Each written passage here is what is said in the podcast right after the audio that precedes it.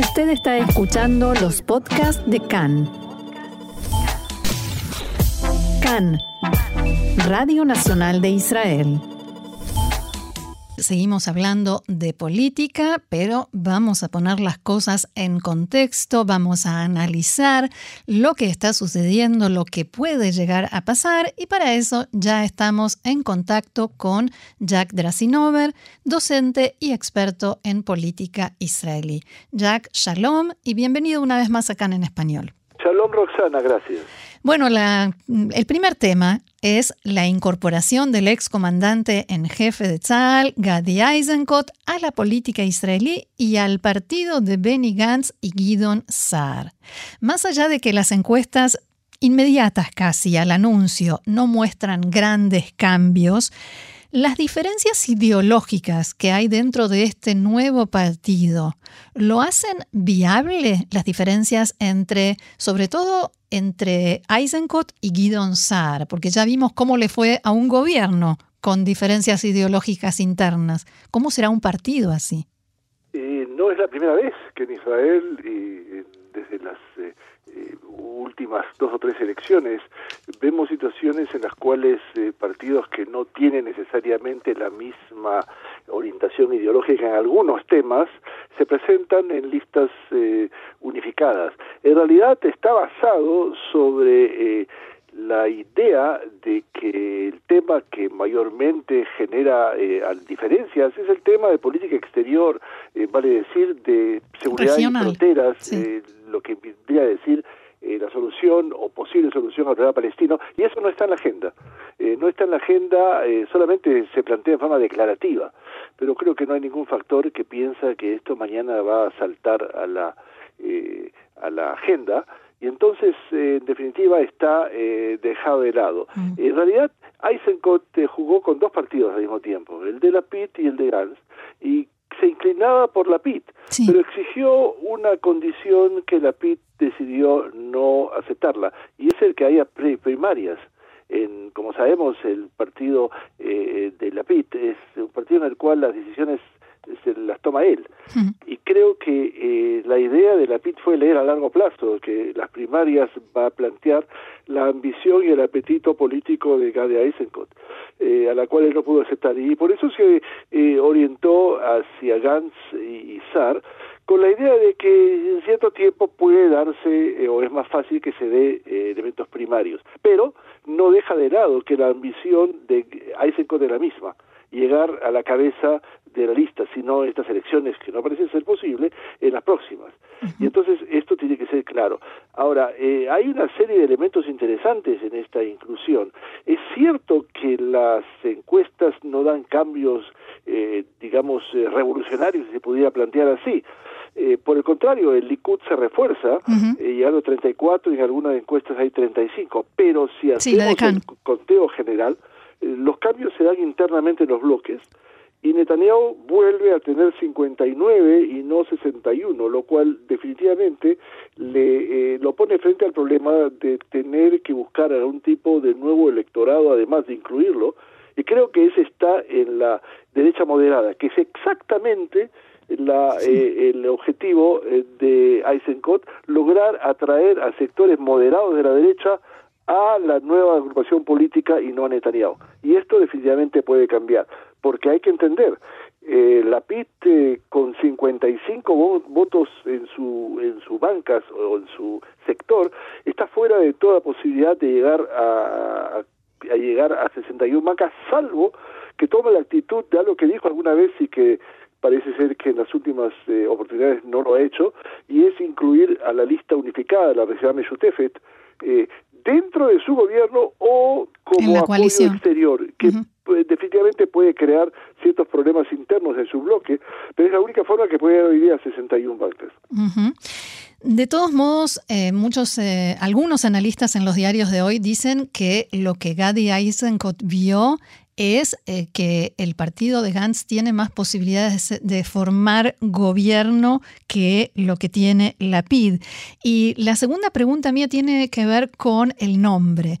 ¿Tiene alguna, el, Mahanea Mamlahti, eh, que, recuerda de alguna manera a Reshima Mamlahti de Ben Gurion, mm, da de alguna manera eh, una orientación sobre lo que piensan plantear como partido?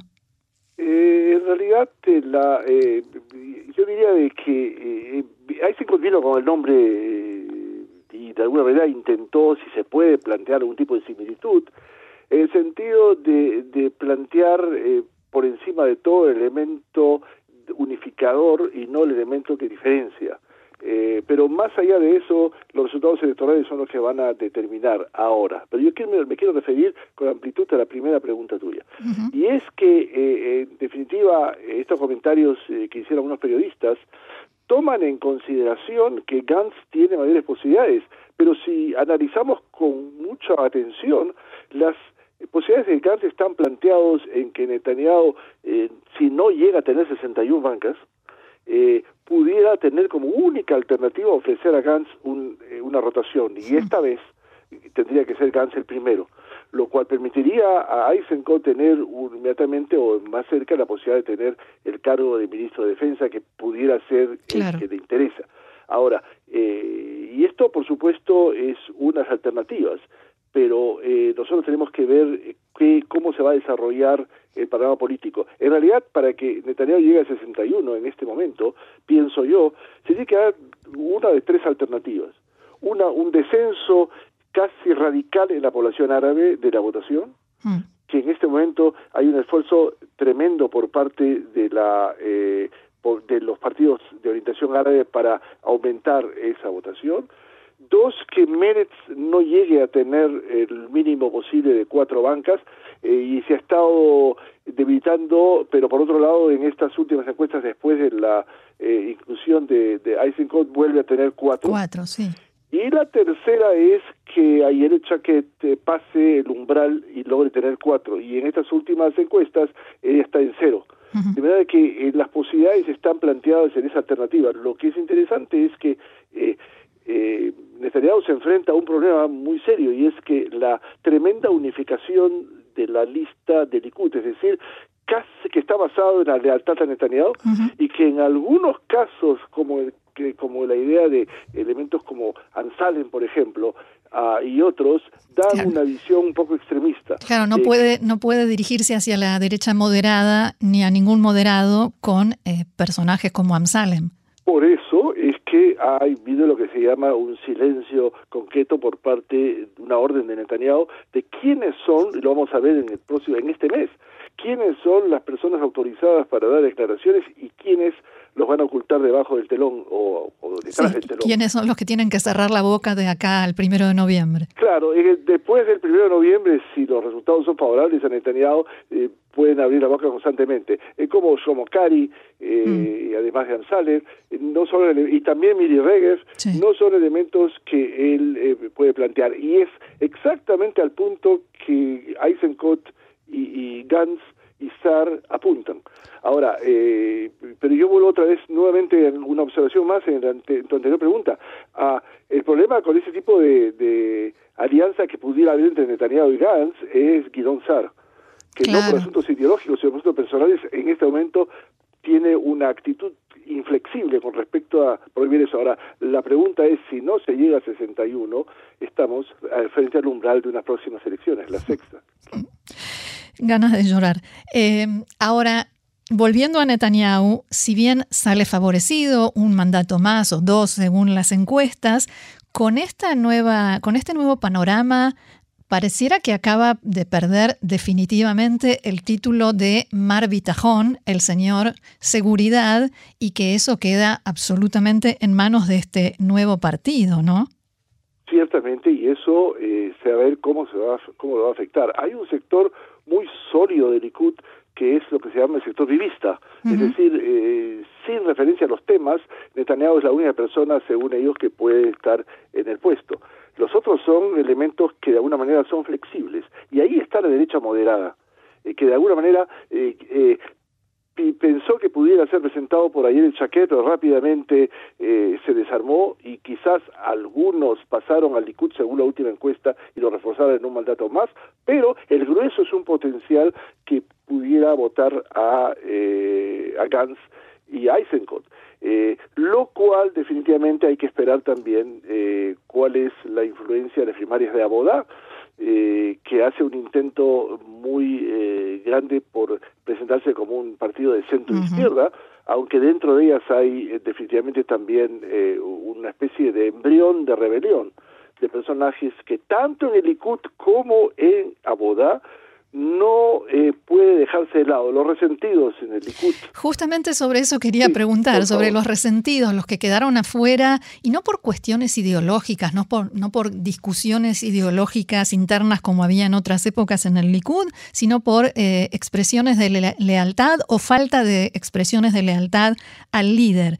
Y Guidon Saar ya insinuó que algunos de estos amargados, como dicen eh, en los diarios en estos días, podrían pasarse, podrían desertar y pasarse al eh, partido de eh, ahora Eisenkot, Gantz y Saar. ¿Qué posibilidades reales hay de que esto suceda? En realidad, eh, según la ley, tendría que tener cuatro y no menos uh -huh, para poder sí. retirarse del partido sin ser considerado desertor. Hay cuatro.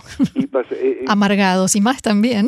Hay más, pero la pregunta es quiénes tienen suficiente fuerza para pasar el mm. Rubicón. Y en este momento creo que hay dos personajes resentidos, porque hay que, hay que definir y discernir. Los resentidos que no pasaron eh, y que no están en lugares reales no tienen ninguna posibilidad de hacer nada. Eh, los que están... Claro, los que quedaron adentro, pero muy abajo de la lista. Exactamente. Eh, como Judy Edelstein, uh -huh. que pasó del, del, primer puesto en interés eh, primarias a estar en el número 12. E Israel Katz, Katz al número Katz. 18, que también fue, él se eh, autotituló tituló prácticamente eh, um, sucesor de Netanyahu, que es exactamente lo que hizo el electorado, es decir, castigarlo por ese tipo de osadía uh -huh. eh, frente a ellos. Estos son, aquí está el embrión del, del, de la posible rebelión o de una independencia. ¿Cuál es el límite o la fecha clara? Al día siguiente de las elecciones. Uh -huh. Si Netanyahu pasa a 61 va a ser muy difícil, también por la presión interna pública eh, del electorado de Likud, que ellos pudieran hacer. Pero si no llega a 61, definitivamente va a haber, pienso yo, una rebelión que puede atraer a los otros resentidos también. Eh, y esto es importante. Ahora, este tipo de elecciones en el Likud ha barrido con lo que se llama la guardia vieja del, del sí. Decir, personajes como Tahia Nekvi o Gilad Sharon, o inclusive Orly Levia Becasís, que se distinguió por pasar por cualquier cantidad de partidos, no uh -huh. logro inclusive recordar todos. Creo um, que ni ella los recuerda. Eh, ni ella recuerda, y entonces ha estado, ha estado totalmente, están fuera del, del, eh, del conteo. Eh, totalmente creo que su, su futuro político terminó. Uh -huh. Pero otras personas, eh, como Erdán, que está en las Naciones Unidas y que de alguna manera probablemente después exiliado. que termine su, su periodo... Autoexiliado. Va, autoexiliado. Va a intentar volver a la política, pueden ver con un... Eh, con un telescopio de, de, de, de, muy lejos cuál es los la, el, el, tipo de, de comportamiento dentro del Likud al día siguiente de las elecciones. Otra vez, el, el número 61 es aquí. Es clave. Pero, por favor, aquí hay que entender que tenemos también un embrión de eh, rebelión en Abodá, no dejarnos uh -huh. de lado. Sí. Eh, la posibilidad, el hecho de que eh, Naamá Lazini eh, sacó el número uno, una sorpresa eh, clara, que tiene, a diferencia a, a, de otras personas eh, dentro de Abodá, eh, tiene básicamente la, la, idea muy clara de decir nosotros no somos un partido de centro izquierda, somos un partido de izquierda con una visión feminista eh, que eso sí definitivamente eh, eh está en, en, en, la misma línea sí. que el partido de Miraz Mijaeli, pero que habla claramente de algo que Abodá perdió hace mucho tiempo, la atracción de de eh, las eh, capas orientales, ella proviene de una ciudad en desarrollo, eh, tradicionalista en aspecto judío, feminista, y creo que esto es muy interesante como plantear, pero muy independiente. Ella no es eh, una eh, una elección de Meraz Mijaeli, sino de Shelly Yehimovic, uh -huh. la anterior jefe del gobierno. Y en un momento terminado, no ahora, que ahora es el del partido se puede plantear a unos elementos de una independencia exagerada, entre comillas.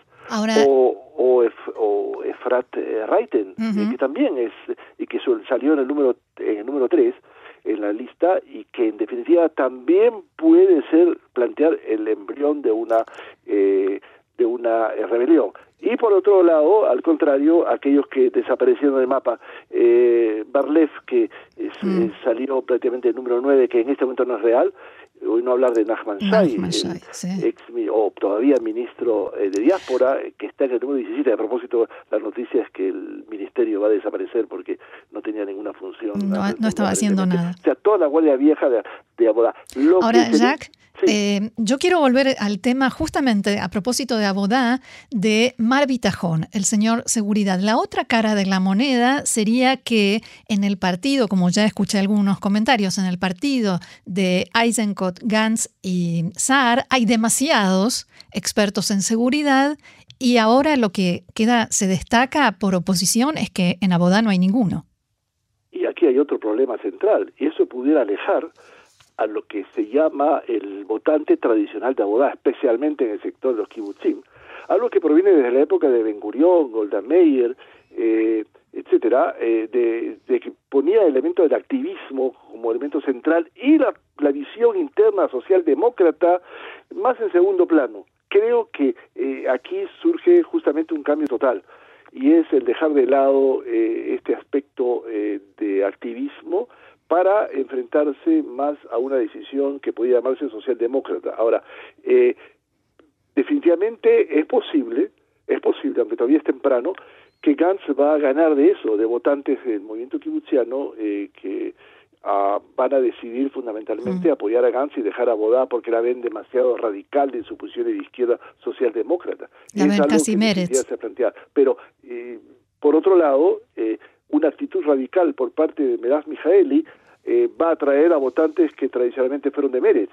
Y entonces también aquí ven esto con cierta preocupación. Así es. Muy bien, Jack Drasinover, como siempre, interesantísimo. La política israelí no nos da descanso, afortunadamente. Muchísimas gracias y será hasta la semana que viene. Gracias, hasta la próxima semana. Adiós. Shalom. Shalom.